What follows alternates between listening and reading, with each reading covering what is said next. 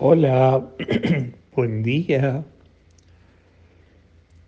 El Evangelio de hoy está tomado de Lucas 6, 43, 49. Jesús nos alerta de que solo el árbol bueno da fruto bueno, el árbol malo da fruto malo. Por sus frutos los conocerán. Es como aquel que cava para armar una casa en una roca. Vinieron los vientos y las tempestades y nada la destruyó. En cambio, cuando cavaron en arena y armaron la casa sobre arena, el primer viento todo lo derrumbó.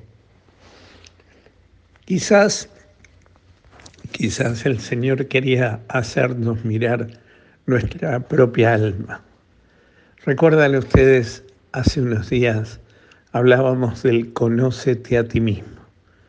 Y Jesús hoy nos invita a eso, a mirarnos a nosotros mismos, mirarnos cuáles fueron nuestros frutos, cuáles son nuestros frutos. Los frutos, como dice San Pablo, de la bondad, de la alegría, del entusiasmo, de la presencia de Dios ¿O cuáles son nuestros frutos?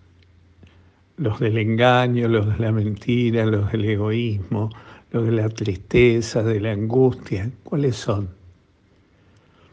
Y ahí está bueno porque al descubrirnos que no somos tan buenos como pensamos ni tan malos como dicen los demás, sin embargo, hay muchas cosas que todavía no están tan cerca de Dios y no están dando todo el fruto que Dios quiere que dé. Nosotros muchas veces en la espiritualidad somos conformistas y bueno, mejore un poco, cambie algo. Pero Jesús nos quiere santos. Esa es la vara, esa es la meta. Entonces, hoy estaría bueno preguntarnos cuál es nuestro fruto, qué fruto estamos dando y dónde tenemos cavada nuestra arraigada, nuestra, nuestra amistad con Jesús, nuestra espiritualidad. ¿Es de verdad o es para mostrar o es para sentirme bien solamente?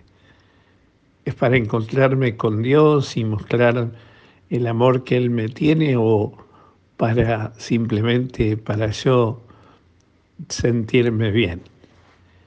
Para mirarme a mí mismo, para ser yo mismo. Pidámosle hoy al Señor que enraicemos nuestra espiritualidad en el amor a Él y en el amor al prójimo. Pidamos a Él que aprendamos a reconocer los frutos de su presencia en nuestra vida y que podamos corregir y cambiar todo aquello que no da fruto, como aquella otra parábola de la higuera, que no daba fruto y el y el dueño del campo dijo, no, no la arranquen, vamos a darle otra oportunidad. Vamos a moverle la tierra, vamos a acomodarle las cosas, vamos a ponerle abono y seguramente que el año que viene tendrá frutos. Quizás nuestra vida también deba ser así.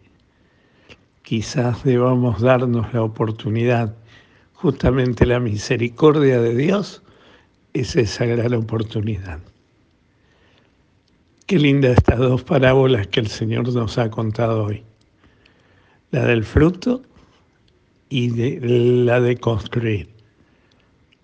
Preguntémonos, ¿estoy dando frutos? Todos los frutos que Dios quiere. ¿En dónde no estoy dando esos frutos? Y segundo, ¿dónde tengo entonces enraizada mi espiritualidad? ¿Hago las cosas para que me vean? Por amistad con Él.